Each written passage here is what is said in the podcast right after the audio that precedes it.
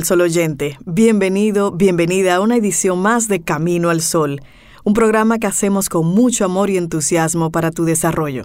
Recuerda, estamos abiertos a preguntas, sugerencias y otros comentarios. Escríbenos a través de hola arroba caminoalsol.do. Atento, atenta, porque tenemos temas interesantes. Iniciamos Camino al Sol. Cada mañana me despierto y me digo, tienes dos opciones hoy. Puedes elegir estar de buen humor o de mal humor. Opto por estar de buen humor. Tomado de Cuentos para regalar a personas originales, de Enrique Mariscal.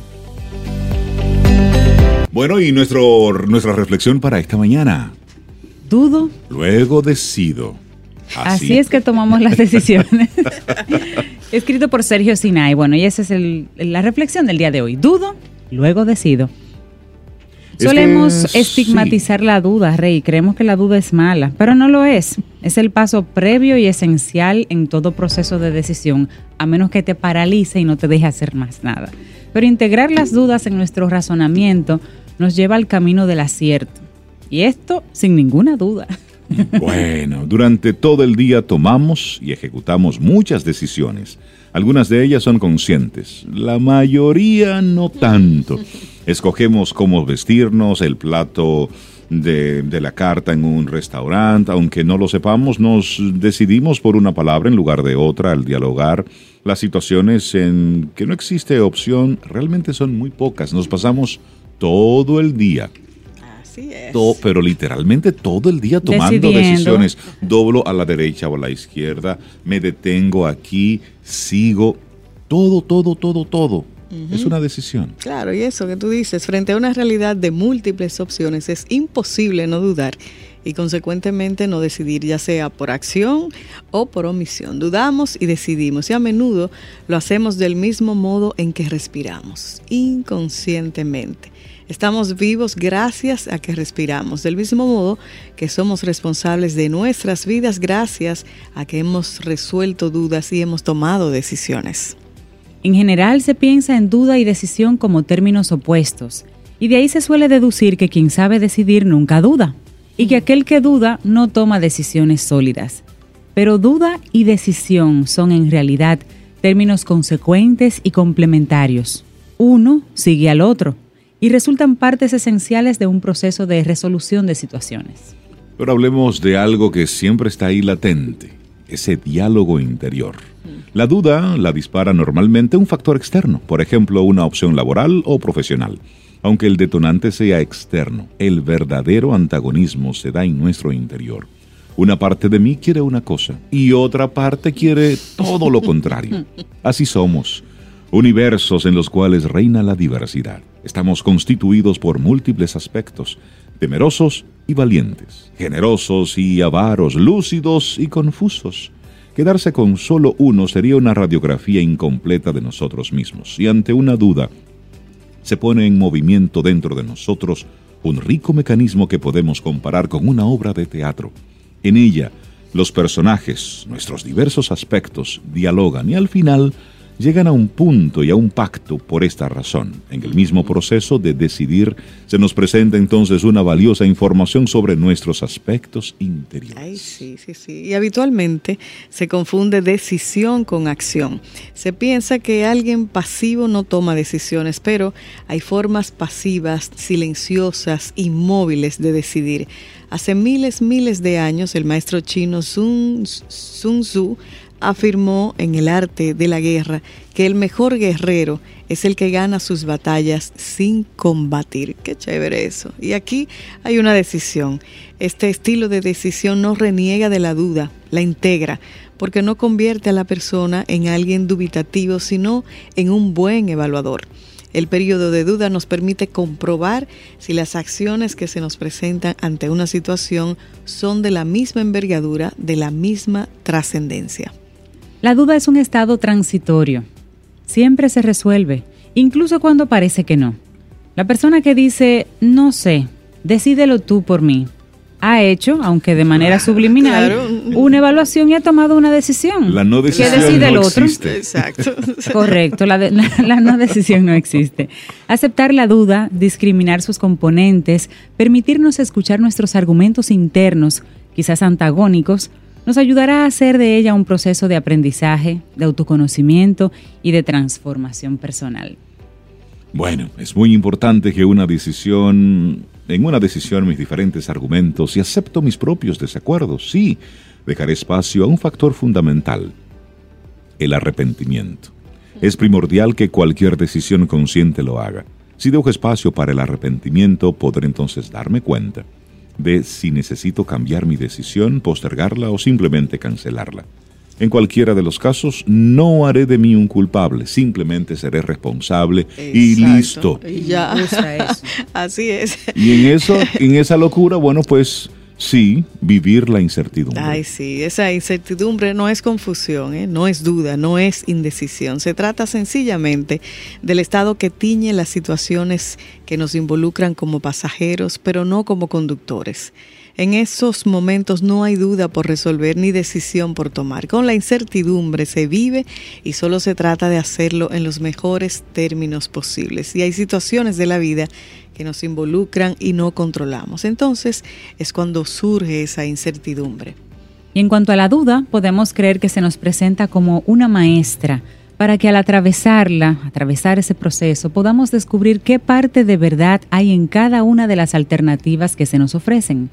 Si lo conseguimos, si podemos reconocer lo esencialmente válido de cada opción, se reducen entonces los márgenes de error. Las dudas no se cancelan ni se descartan, se Se resuelven. resuelven. Resolver una duda es muchas veces crear una nueva forma, una opción que antes no existía.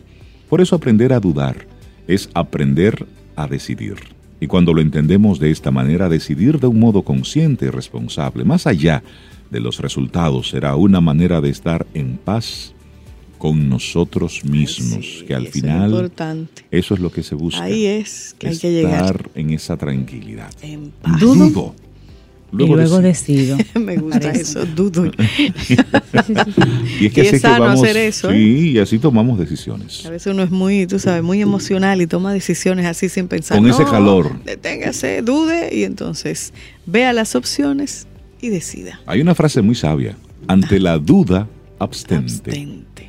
También. Respíralo. Y dale así un tiempito. Ponlo en conserva. Ponlo en conserva, un momentito. Y, ha- y hazte la pregunta, si no tomo la decisión en este preciso momento, ¿cuáles serían las consecuencias? Sí. Entonces, un minuto más, un minuto menos. Y para cada opción usted en inglés se dice, what if? Y sí, ¿Y si pasa? ¿Y si A veces no hay esto? minutos ¿Y para qué? pensarlo, pero en la mayoría Sí. de los casos sí. Sí, sí, la vida es tan benévola que en la mayoría de los casos te da un chance Sí, sí, para sí. que lo pienses. y si estás dudando, es. eso significa que respiras, significa que estás viviendo, significa que también tienes opciones, porque cuando no hay opción no hay duda. Sí, es y- eso o eso. Y no siempre dudar es inseguridad. No. No, a veces es sabio. Porque a veces tú estás en duda y la gente, pero soy de una persona muy insegura. No necesariamente Mm, No. es eso. Es o una cosa Estoy u otra. evaluando, estoy viendo posibilidades. Si las 7:32 consecuencias te van a tocar a ti, Te Eh. toca, no olvídate. permitas presión de nadie para tomar decisiones. Y creo que ese es el pensamiento más sabio a la hora de tomar una decisión. ¿Quién va a vivir con las consecuencias de esa decisión? Usted. Bueno, pues entonces no permita que sea otro el que tome la Y que decisión. si yo fuera tú, sí, pero no eres No, yo. no eres yo, y No eres listo. yo. Si fueras yo, decidirías como Así yo. es que tómese la pastilla, tómelo con calma y listo. Estás escuchando Camino al Sol.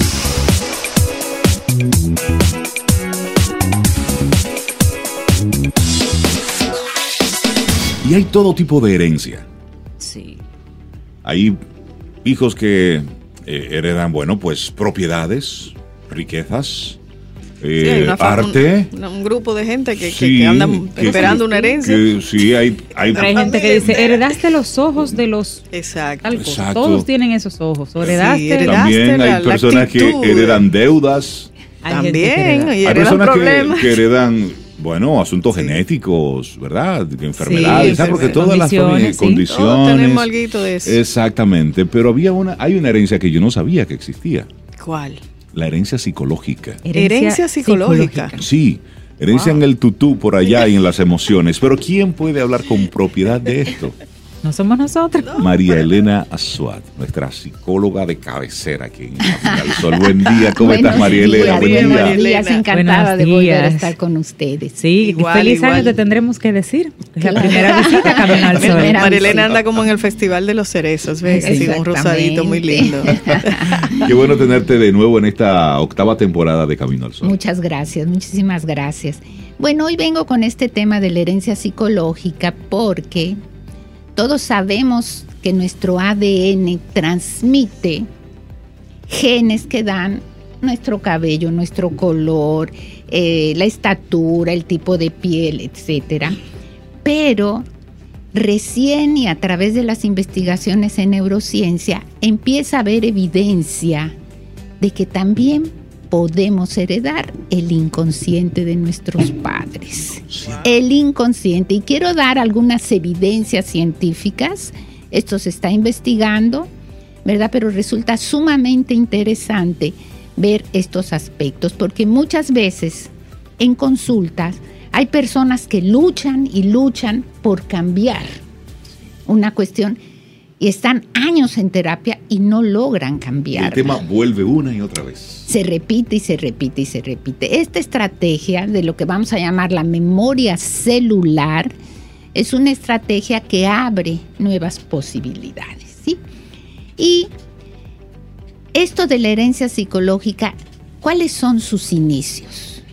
¿Dónde están los autores que inician estos estudios? Bueno, primero que nada surge de la práctica analítica de Freud.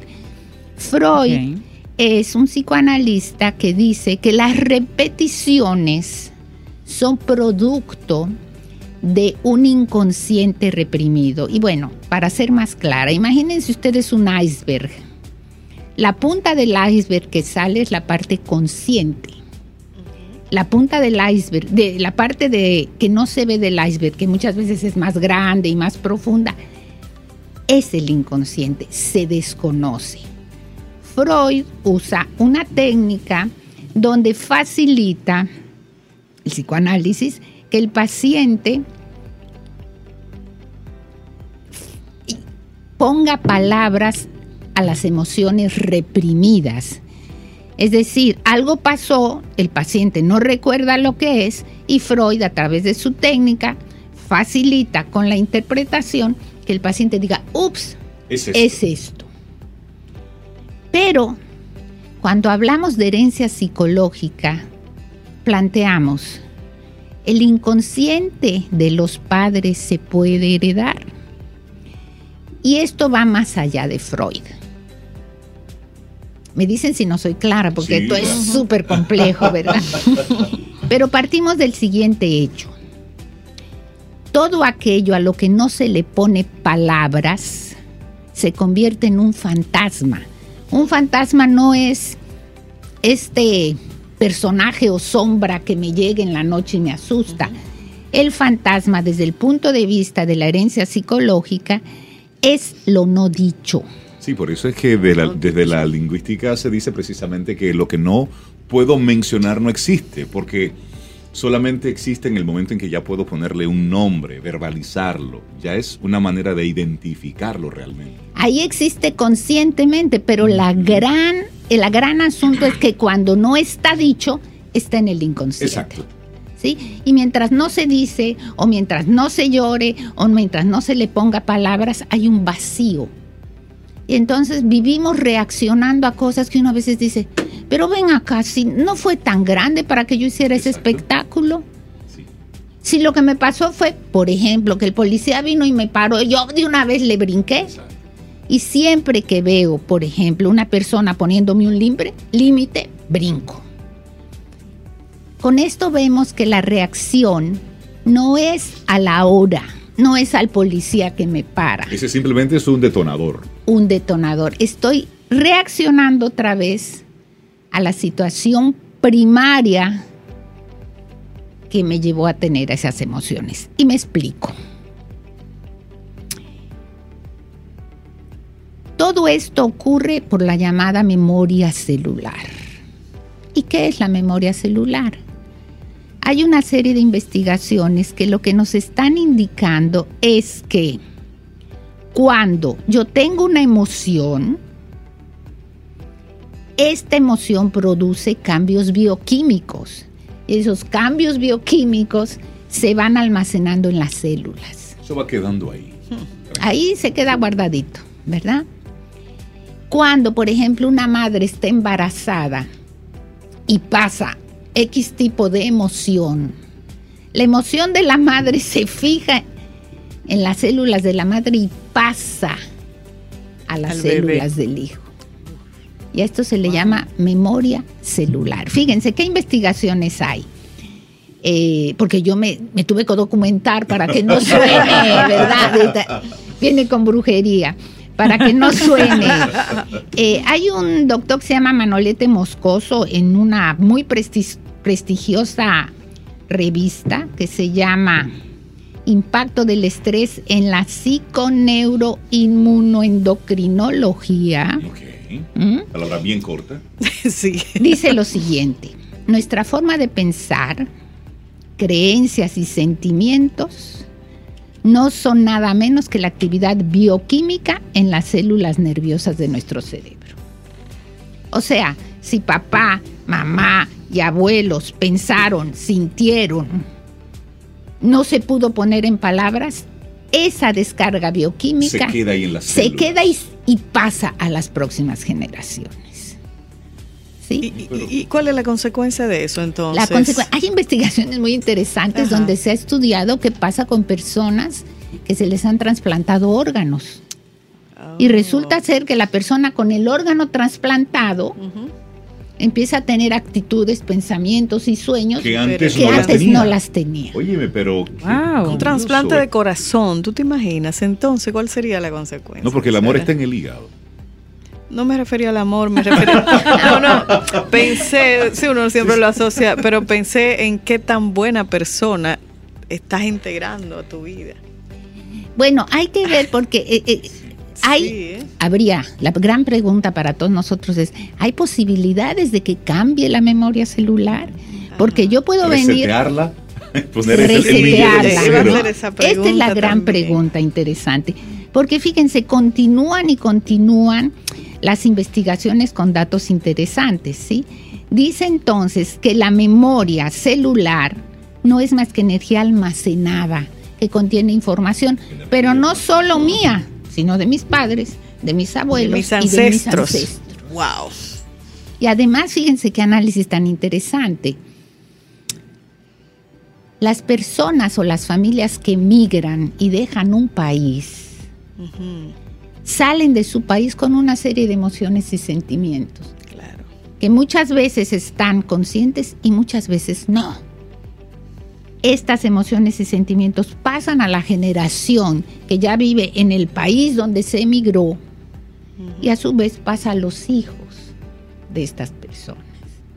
Y entonces hay reacciones y cosas que uno no entiende por qué las hace y que la memoria celular explica. María Elena, ¿y cómo yo pudiera conocer cuáles son esas memorias ancestrales que yo tengo? Por ejemplo, ¿Hay, hay mecanismo para, Sí, para hacer hay eso? mecanismos, hay mecanismos. Hay, así como les decía que Freud trabaja con una técnica para lograr que el inconsciente reprimido individual surja, con la terapia transgeneracional sistémica, Ah, lo que hacemos es que en el individuo, ayudándolo, aparezca el trauma familiar. ¿Sí? Porque, por ejemplo, yo les voy a poner este ejemplo clásico. Y esto tiene un nombre que suena muy allá, ¿verdad? Eh, que se llama el impas genealógico. ¿Y qué es esto? Supongan ustedes que hay una persona profesional, ¿sí? Y cuando hay algo en la familia no dicho al respecto de la vida profesional, pueden pasar tres cosas. Esos temas innombrables, sí. Los Por ejemplo, alguien que migra y que era un médico, Exacto. ¿verdad? O los judíos que migran y eran gente intelectual importante, llegan, por ejemplo, a Sosúa a hacer mantequilla. Sí. ¿Sí? Entonces, hay una incongruencia muy grande En lo que hacían. en lo que hacía, están haciendo en lo ahora. que están haciendo ahora. Y si esto no se verbaliza, que era lo común en esa época, pueden pasar dos cosas o tres cosas. Porque cuando uno está en su vida profesional, tiene tres tipos de identidades. ¿Quién soy? Exacto. La identidad heredada, es decir, la que me transmiten mis padres. Sí, yo soy un médico o soy abogado, ¿verdad? Está la identidad adquirida, que es lo que aprendemos de la cultura. Y finalmente, la identidad esperada, que tiene que ver con nuestros sueños. Mis pasiones, mis deseos. y que cuando la persona se ve atrapada entre partes de sí mismo, digamos, un- una heredada diferente de una adquirida, diferente de una esperada, es decir, sí. ser como mi padre, ¿verdad? Pero la cultura dice que ahora hay que dedicarse a la tecnología. Pero yo lo que quiero es ser un ser espiritual. La persona está en un nudo terrible Una locura. Sí, es sí, una sí. tormenta. en una ahí. tormenta. Y entonces la persona empieza a tener problemas de filiación. ¿Por qué? Porque no quiero ser lo que soy ni venir de donde vengo. Es decir, que estoy renegando de todo lo que está sucediendo en mi entorno. Entonces la pregunta de Sobe, Sí. La pregunta de Sobe es que cuando hay un fantasma, es decir, esto no dicho, ¿sí?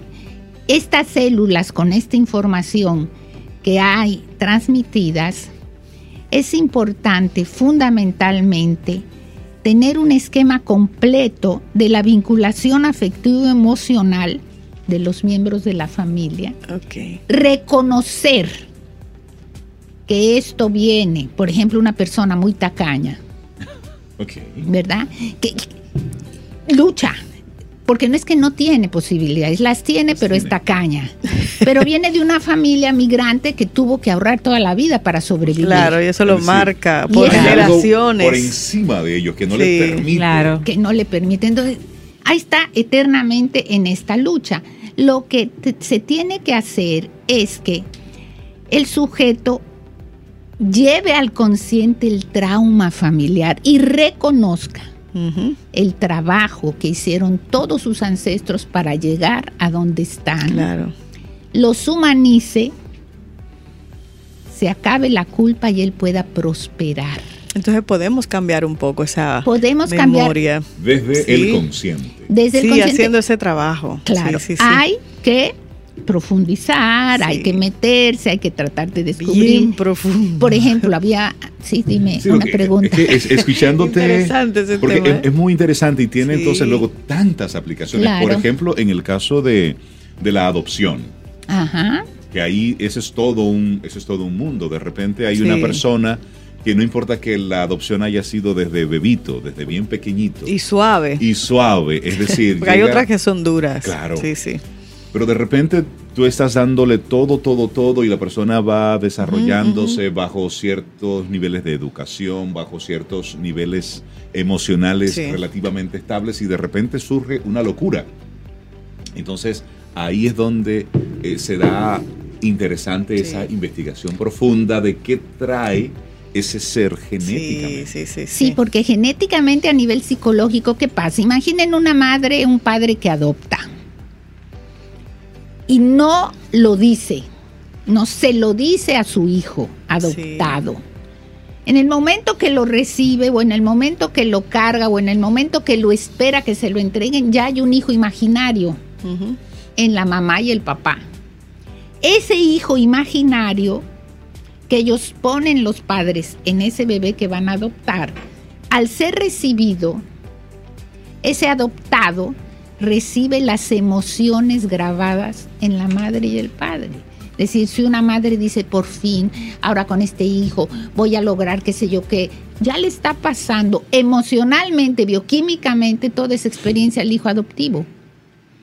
Y si no se reconoce, dicen algunos teóricos, frente a ese hijo adoptivo, el hecho de que te llevé en mi corazón más de nueve meses, etcétera, ahí pudiera haber dificultades. Pudiera haber dificultades también si no se acepta que hubo padres biológicos y se habla de esos padres biológicos. Y el adoptado acepta, no, no es perdona, humaniza al padre biológico y a la madre biológica, ¿sí? Porque hay veces son Entenderlos en su contexto. En su contexto absoluto, ¿verdad?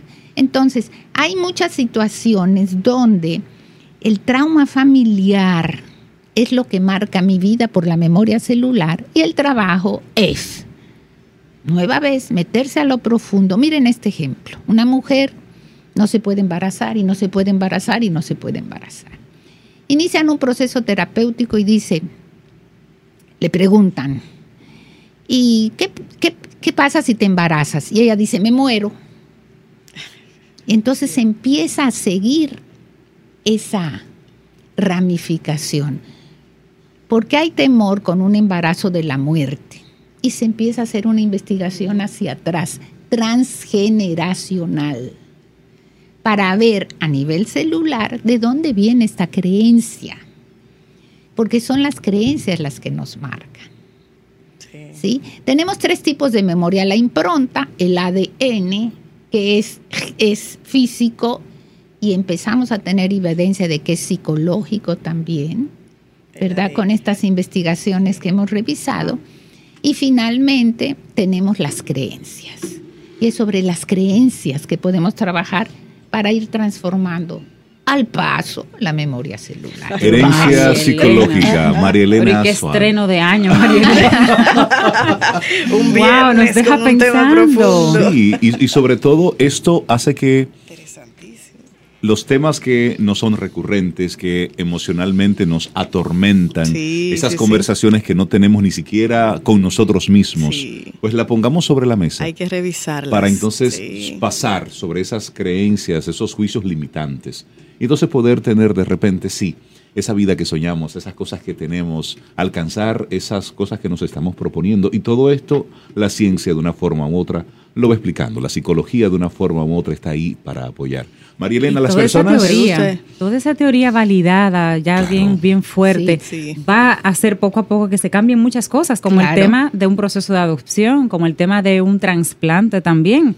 Porque si, si todo esto también lo, se va a hacer factible y esa transmisión de pensamiento y de creencias se va a pasar, ya, ya es, diferente el criterio, digamos, claro, con el que vamos a funcionar en el futuro. Entonces, psicología transgeneracional sistémica. Sí. Me voy a dar eso, Rey. Herencia psicológica. Me voy a dar eso. María la gente interesada en seguir profundizando contigo sobre este tema. Sí, pueden eh, comunicarse al WhatsApp 809 868 0886. Yo lo, el mensaje final que quiero dejar es, el mundo cambia, y si nosotros no nos abrimos a todo lo nuevo, vamos a seguir apegados a lo viejo, que muchas veces ya no resuelve. Y ya no, nos, sirve para nada a veces. Sirve más. Así, que con mucho cariño para todos los Camino al Sol Gracias. Gracias. Muchísimas gracias. Bueno, y en esa y en esa gratitud, y bueno, de pues, cariño, y de cariño porque Los, agradecidos somos nosotros. Así es. desearte una linda vida, desearte cosas buenas, mucha salud, mucha prosperidad, muchas bendiciones. Muchas gracias. Hoy en tu día, porque hoy es tu día de año nuevo. Muchas gracias. Siente y disfruta de la vida. La vida Camino al sol. Camino al sol.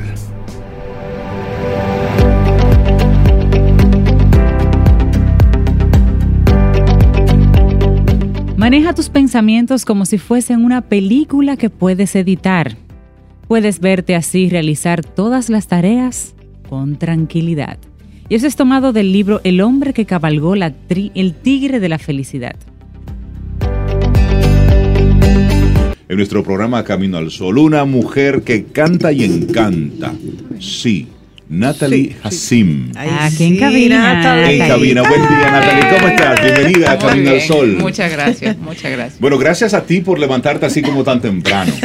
Yo me levanto usualmente temprano. Lo que pasa es que no es lo mismo levantarse y alistarse y levantarse y quedarse en la cama bebiéndose un café y luego alistarse. no es lo mismo. No. no, no es lo mismo. Natalie, cuéntame, este 2020, ¿cómo, cómo lo recibes?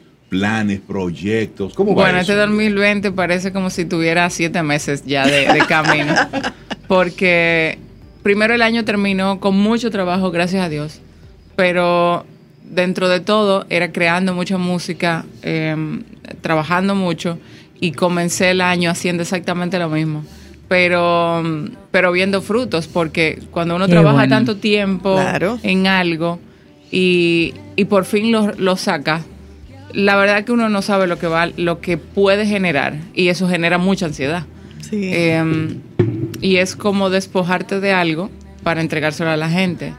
Y tú quieres que lo cuiden y que lo traten con cuidado. Y la verdad es que no me puedo quejar porque el- más de lo que soñé ha sido en reacción, más de lo que soñé, eh, realmente. Más de lo que soñé es el primer sencillo Sí. que, se, Sí. que sale ya de tu tercera producción. Sí, de lo que será la tercera producción, que estamos previsto por lo menos sacarla a final de año, principio del año próximo.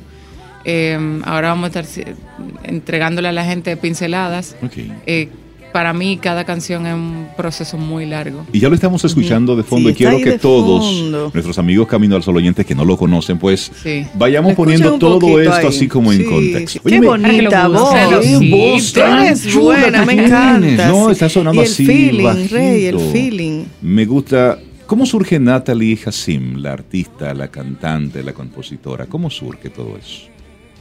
Yo tengo la convicción, cada vez que me preguntaban eso, yo decía, bueno, yo no sé, salió. Pero la realidad es, mientras pasa el tiempo, me doy cuenta que uno es como es y toda la vida seguirá haciendo eso. Uno se va dando cuenta y se, y se encuentra con esa persona más adulta y madura que, es- que uno por fin dice, no, porque esto es lo que tengo que hacer. Sí. Claro. Pero si uno se pone a ver todo el camino desde pequeño, tú te das cuenta que tú eres lo que en convicción realmente haces al final. Sí. Lo que pasa es que a mucha gente le, le toma mucho tiempo decir, sí, eso es lo que yo soy. Darse cuenta. y darse claro. cuenta. Y después es muy feliz. ¿Cuándo decides entonces Yo- hacerlo así profesional? Yo bailaba ballet por muchos años, eh, años que tuve que dejarlo por, un- por una fractura en la espalda. Eh, pero si te das cuenta, la música, el baile, el arte estaba Conectado. desde ese entonces. Claro. Sí. Mi papá oía mucha música y nosotros nos íbamos de fin de semana en caminos largos y todo el tiempo era escuchando canciones que hoy en día me doy cuenta porque fue como entrando en mi psique eh, la música clásica, la música solamente instrumentada. Por eso para mí es tan importante que lo que sea que yo diga tenga sentido. Porque si ya con música clásica o música instrumental yo sentía tanto. ¿cómo no voy a sentir con la voz? Por eso Claro. lo sé ahora.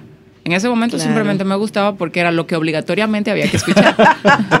Eh, una, una programación silente. era una programación psicológica, Constante. neurolingüística de mi padre. Eh, Que ahora le agradeces. que ahora se lo agradezco, pero que antes, y, y ojo con eso, cuando tenga mis hijos, supongo que voy a hacer así, los papás te ponían las cosas y tú le escuchabas y ya. Tú le Claro, decías, "Eh, ya. no, no, eso no, ponme otra cosa. Tú No, no, no, podías no. decir nada. No había opción. Te miraban y ya, sí, ok, eso es lo que va. Eh, y se lo agradezco mucho, porque la verdad, la música, la música educa, la música cambia culturalmente, la música eh, enaltece, crece, hace crecer, Sí. te cambia emociones, o sea, muchas cosas. Y por eso la música no es, no se puede tener a la ligera, Claro. ni se puede tratar como un tema a la ligera. Mencionaste la voz, Natalie, y tú eres compositora. Sí. Tú escribes y le pones tu voz. ¿Cuál es el costo emocional de que tú Largo, escribas una ay. canción? Es muy grande. sí. Yo creo, y lo digo que es muy grande porque nosotros tenemos la particularidad de que escribimos lo- las cosas que nos pasan. Sí. o cosas que le pasan a otra gente muy cercano, pero te toca mucho, te toca Sí. tanto que yo creo que sentimos al 200%. Sí. Si, me- si estoy triste, estoy un triste en el fondo. Si estoy feliz, Estás triste en estoy nivel Dios. nivel Dios. Y si estoy feliz, estoy feliz como una cajita de confeti.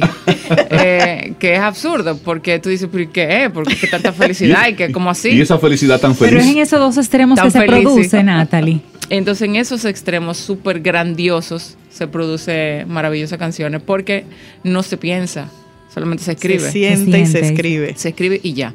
Eh, yo no me veía como compositora, o sea, yo nunca me he visto como la gran compositora, ni tampoco me he visto como la gran bailarina, ni la gran voz. Yo solamente creo, y no lo digo para pasar por más humilde o no, sino yo creo que que Dios me dio un talento y yo se lo enseño a la gente y si le gusta, qué bueno, y si no, es una medicina para mí también. Sí, es, necesitas Claro. expresarte. Exacto, entonces eh, la- las letras salen igual, uno canta, eh, uno escribe y, y piensa algo que quisiera decir y no lo dice, o, o es como una propia terapia.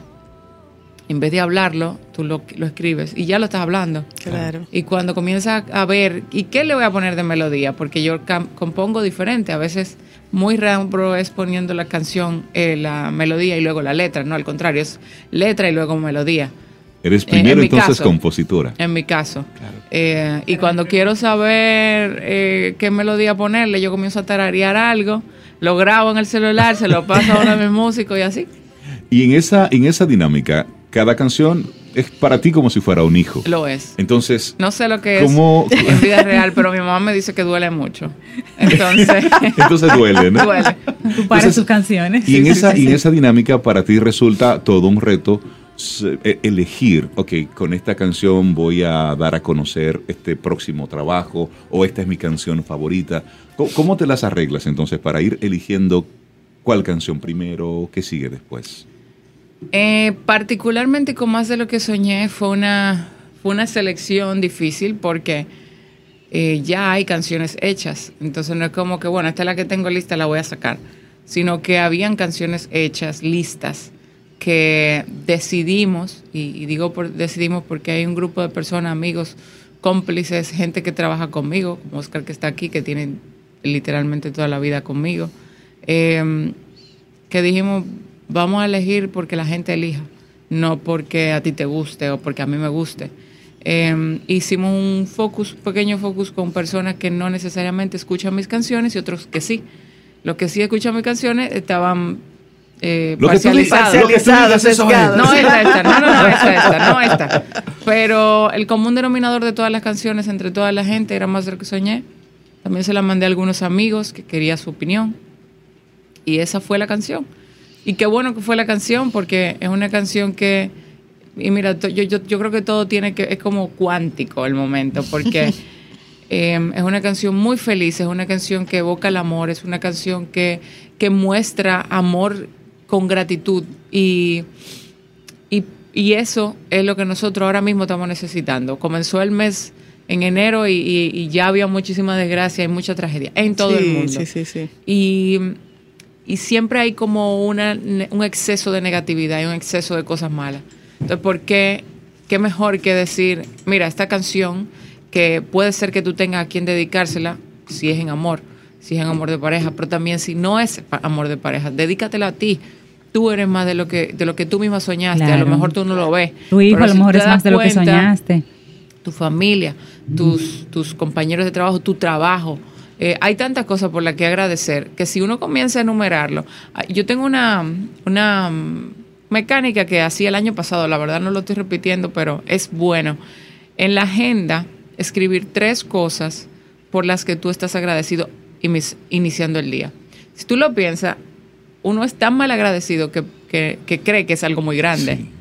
pero la tarea es poner hasta lo más simple o lo más común en tu vida. Es decir, Y no me- darlo todo por sentado. Y me di cuenta cuando leí la agenda hace, bueno, ahora, del año pasado, que yo decía mucho, mucho, levantarme todos los días, sentarme en mi, ba- en mi balcón, ver el sol porque me gusta ver el amanecer y tomarme un café. Eso es Parece- motivo para dar gracias. Y también tomarme un café en mi cama, sentada en la cama. Eh, el café para mí es maravilloso, como mi tiempo de Natalie relax. es de nuestro Sí. de Estoy nuestra desubando, cuadra. se levanta el Sí, café. Sí, sí, Sí, sí. sí. Y actitud camino al sol. Entonces, si eso tan simple es algo que yo hago todos los días, que no debería de agradecerlo, digo yo, ¿por qué no nos tomamos el chance de decir qué bueno que yo puedo experimentarlo? Porque hay veces que no me toca, que tengo que irme rápido, que, que no, no me da el chance. claro. Y, y si uno piensa de esa manera, la verdad, uno vive más feliz. Así es. Así Más es. de lo que soñé. Estamos hablando con Natalie Hassim, compositora, cantante, y vamos a ir ahora a disfrutar la canción completita y Sí. seguimos con nuestra conversación. Así es. Escuchas Camino al Sol. Sí, para que nuestros amigos Camino al Sol oyentes se den cuenta de que la frase de Cintia no es grabada. Sí. Sí, esa- eso es ahí. No, en- no son grabadas. la gente en cree que eso es vivo. grabada. Todo esto en vivo. Todo esto en Todo, vivo. Todas todo, las todo. locuras que pasan aquí es, es así. Natalie está aquí en Patentico, eso pasa ahí mismo. Sí, sí, sí. Mira, estamos hablando con Natalie vivo. compositora, cantante, en vivo. Tienes, tienes una voz muy linda, muy, de, voz. de mucha fuerza. Y con su Sí. pensamiento también. Sí, Muchas y gracias. la música. Esa música, Muy uf. buenas composiciones. ¿Quiénes te Sí. acompañan? ¿Quiénes son parte de tus cómplices? Em, en la, la canción la grabamos en Colombia. Esa es la primera vez que puedo producir. Ese tema fue producido, coproducido por mí y un amigo que también es guitarrista y em, es de las personas que utilizo cuando voy a Colombia a- a- para, para tocar. Y también está de aquí Papo, que es mi di- director musical, que también se fue conmigo, y Alexandro Seguí, que también me acompañó en todo el proceso del disco, em, en escribiendo, cantando, sacando melodías. Por eso yo digo como que el- yo soy la portavoz, pero el disco no es mío solo. Hay mucha gente Un detrás, hay equipo. mucha gente trabajando, poniendo un granito de arena, un excelente acorde, una cosa, o sea, son, son todo funciona y todo influye. Em, y por eso es que yo creo que la música tiene mucha magia, porque todo el proceso no fue atropellado, fue, sí hay muchos, hay mucho contratiempo, hay veces, esa canción se desbarató completa y se volvió a ser completa, Es parte del proceso creativo. pero ¿Sabes crear? Cuando cu- en todo el momento la canción siempre fue prioridad, no lo que yo sentía, no lo que sentía fulano, no lo que quería y la gente estaba 100% positiva en pro de que lo que sea que hagamos salga bien. Entonces cuando uno tiene está rodeado de gente que lo único que piensan es en positivo, en, en dar lo mejor, no hay manera de que salga mal. claro, hay algo es. que, que, que dicen, wow, pero que esa canción tiene magia. Puede ser que ni siquiera te guste. Pero hay algo que te, que te llama la atención. Y yo creo que todo tiene que ver con esa energía positiva Claro. de la gente. Por supuesto. Claro. Em, yo creo mucho en, en con quien tú te rodeas, influye mucho en que tu vida Así pase es. Para bien nosotros o nada mal. más nos juntamos con la gente que nos gusta. Sí, Muy con la bien. gente que nos gusta. Sí, y invitan a nada más gente que le gusta. Exacto, como nada. sí. Y Porque además, es, ¿qué porque es es lo que de. Democrática. ¿Qué dijeron del café, Cintia? Sí, que a Que no estamos en edad... de juntarnos No con estamos gente en que edad de no juntarnos con gente que no haga Y yo café. te Si voy a usted no decir bebe café, no nos juntamos con usted. Es que esa es una, esa es una actitud de vida. Tú eliges con quién quieres claro. compartir tus horas. Eso Claro. sí. Y eso es tu ejercer y vivir en la Es libertad. un derecho. Claro. Y también hay lugares mágicos. Te fuiste a Colombia a Sí. producir allá, pero luego viajaste a Argentina Sí, sí. a A producir Mendoza. El video. video. En de Mendoza, eso, lamentablemente tuve que ser en Mendoza, donde nada más se bebe vino. Pero bueno.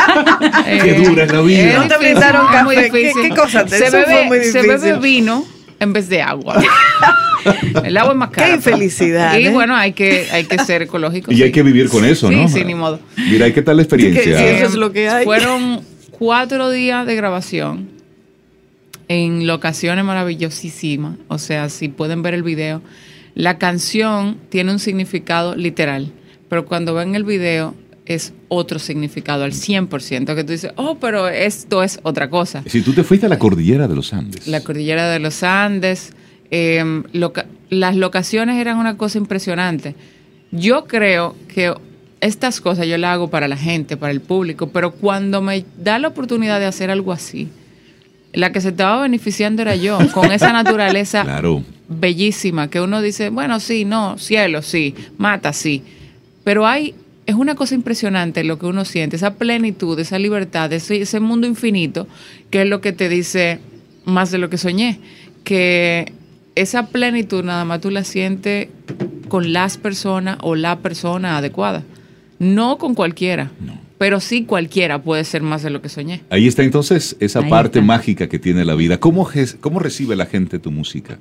Tienes varios años ya en la, en la Sí. escena, mucha gente te, te reconoce. Cuando se te acercan, ¿qué te dicen? ¿Cómo reciben tus letras? Muchas veces que la canción X le, le hizo cambiar su vida, que estaba pasando por un momento incómodo y, y- y una canción le llegó al corazón y pudo pasar un momento. Las canciones son mágicas, las canciones todas son mágicas. Yo, estando triste, escucho cualquier otra canción y no sé cómo la canción me pega. O sea, porque cuando uno está mal, todas las canciones te pegan. Todas.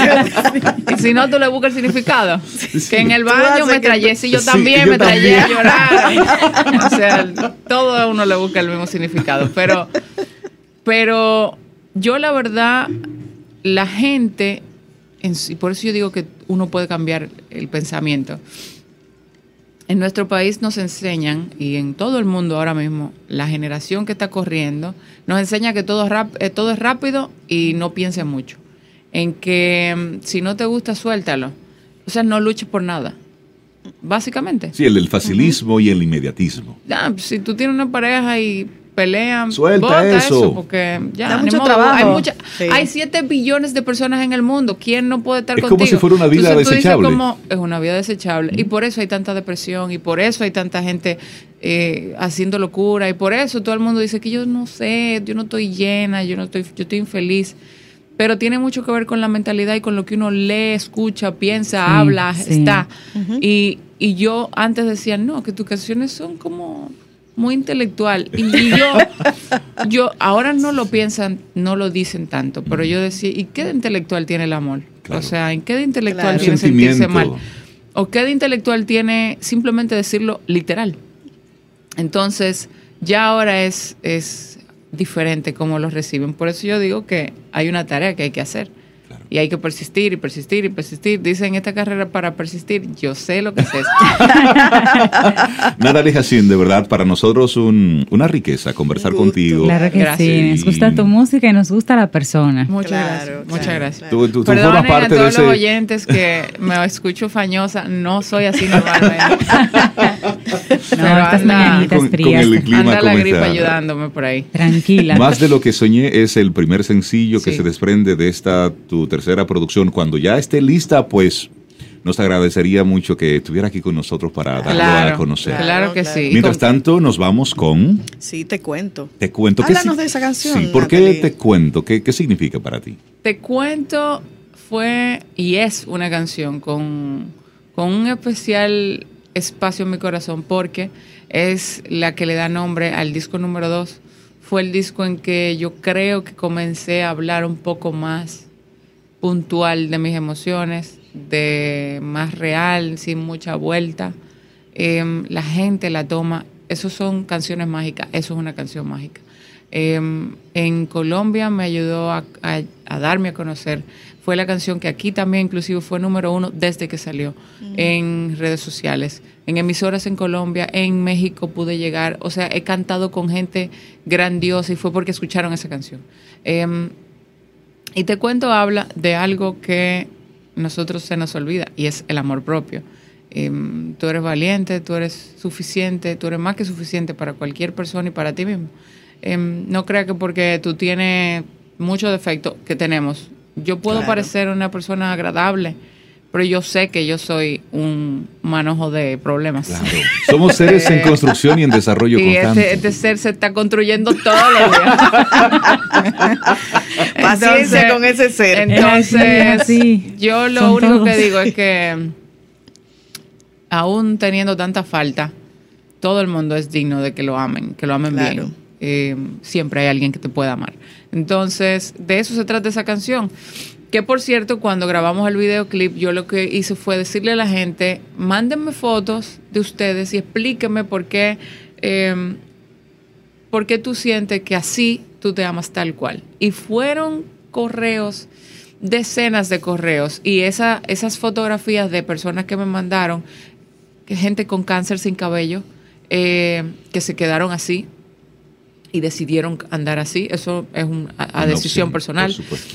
Eh, mujeres policías, eh, mujeres maltratadas, personas más gorditas, personas que tenían, que ellos entienden que esos son sus defectos, sin embargo se están queriendo así. Y al final no son un defecto, uno lo ve como un defecto porque uno es el peor, el la peor incriminador, crítico más el grande. crítico más Sí. grande. Estamos llenos de es uno estereotipos. mismo. Sí, sí, sí. Y de prejuicio y de la belleza y de muchas otras cosas. Entonces todo eso sale en, en el video como dentro de un maniquí. Eh, esas fotografías están en ese video. De para que entiendan que todo eso es una personificación Claro. de lo que uno cree. pero si tú puedes ver más allá, entonces alguien va a verlo también. Porque si tú me ves muy contenta o si tú me ves muy eh, hablando esperanzadora, muy probablemente yo no esté tan esperanzadora ese día Sí. o hoy. Claro. Pero eso no quiere decir que ese no es mi pensamiento. Lo que pasa es que claro. no todos los días uno se levanta como claro. un confeti. Claro. exacto. Claro, claro. Natalie, tú estás clara. Me gusta, Ella me gusta, clara. sí, tú estás clara y me, me gusta mucho que te atrevas a plasmarlo, a escribirlo y que vivas por ese, por ese principio. Mucha gente utiliza la música y lo ve como ese elemento comercial, buscando Sí. fama, fortuna y entonces vende su alma al diablo Y comienza, llega, y comienza a escribir sobre lo que no cree. Claro. Comienza a simplemente Porque conectar vende. porque Porque vende. esta vende, Sí. Pero sí. cuando tú estás haciendo carrera y lo estás haciendo desde la convicción de lo que tú piensas, de lo que tú sientes, esos son otros valores. Gracias. Así que gracias a ti por tu música, gracias, Gracias, por tu gracias, arte y gracias por visitarnos aquí Muchas en Camino gracias. al Sol. Gracias a ustedes. Y siempre eres bienvenida. Esperamos que todo este contenido haya sido de tu disfrute y aporte en general. Recuerda nuestras vías para mantenernos en comunicación. Hola arroba caminoalsol.do. Hasta una próxima edición. Contigo hoy. Contigo siempre. Camino al sol. Camino al sol.